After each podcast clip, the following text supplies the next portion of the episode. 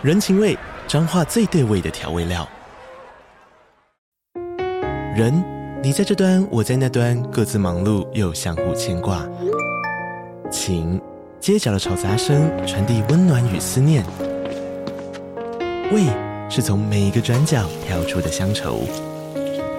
这里是彰化县政府 Pocket 节目《彰化早咖》，我是主持人内克。从彰化大小事各具特色到旅游攻略，透过轻松有趣的访谈，带着大家走进最在地的早咖。准备好了吗？彰化的故事，我们说给你听。以上为彰化县政府广告。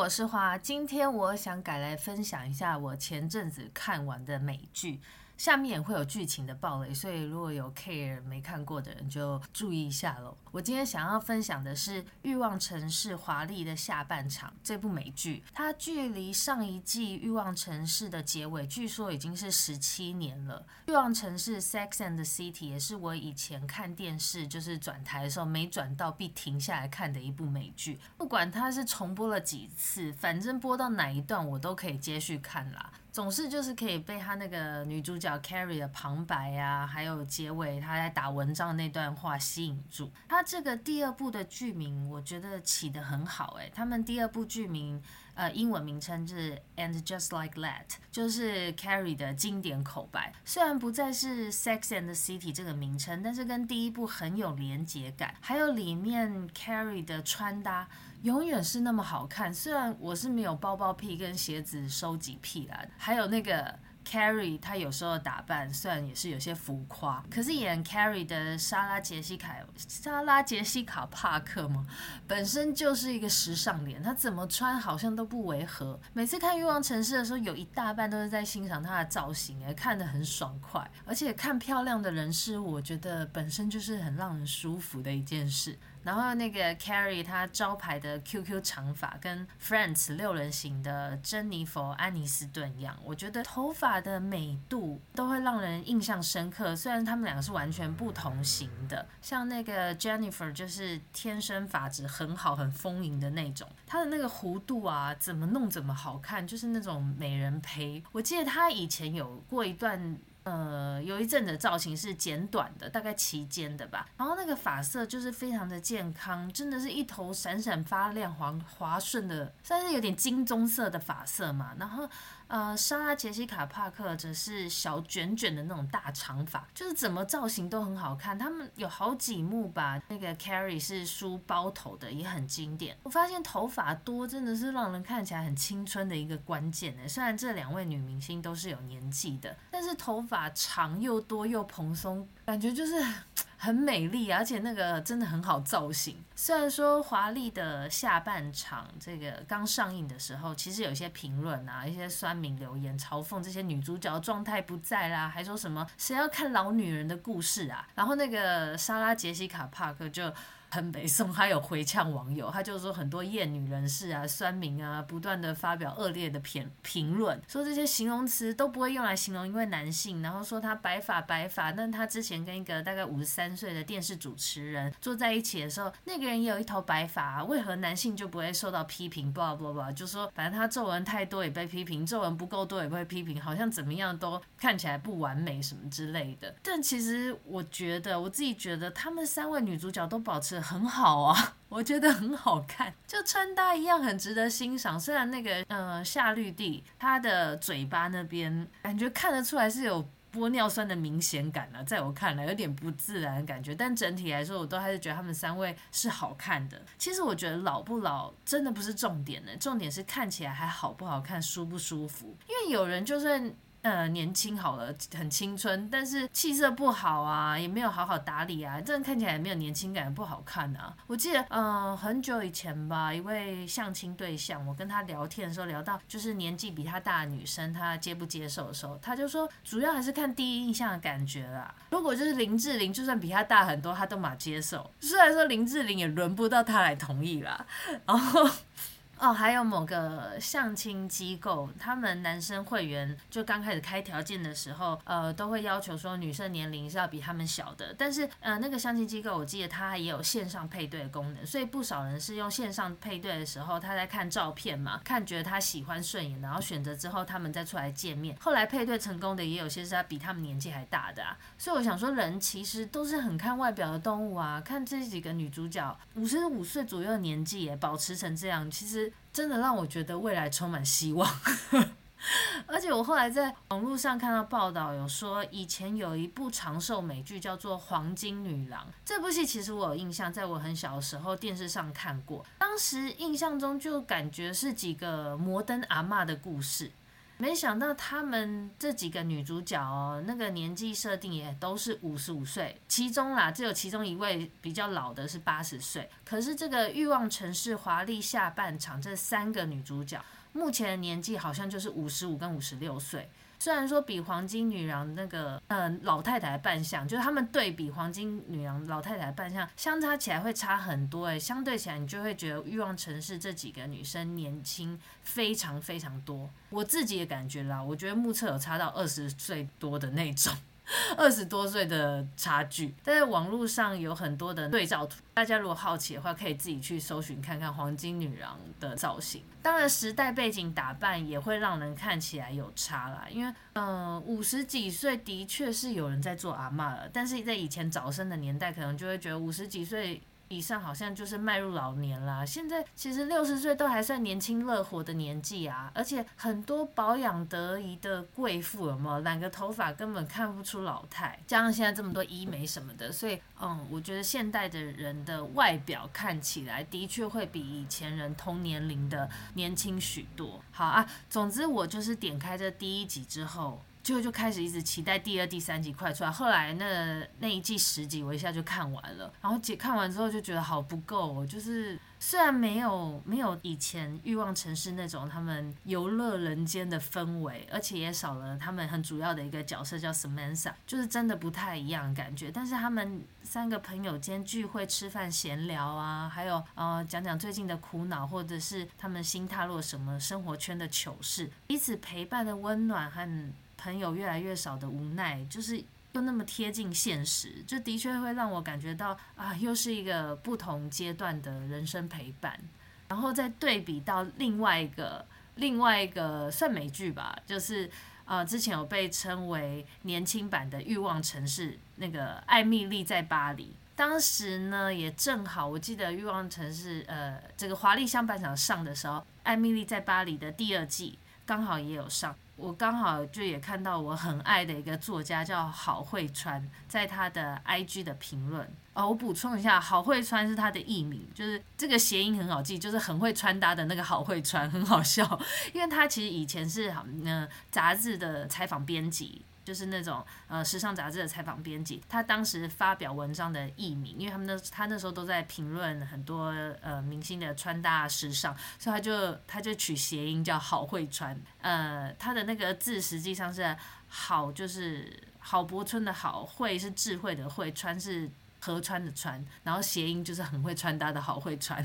好，总之我就是发现，呃，发现他这个作家之后，我都有在 follow 他 IG，因为他每一篇 IG po 文呢，跟丹尼表姐一样，我都很爱看，不管是心情文啊、美食文还是夜配文，都写得会让人会心一笑那种。反正就是当时看得到，看到他写了一篇《欲望城市》和《艾蜜莉二》的比较，我看了心有戚戚焉呢。他说啊，艾米丽的造型每一套都值得被萨诺斯消灭，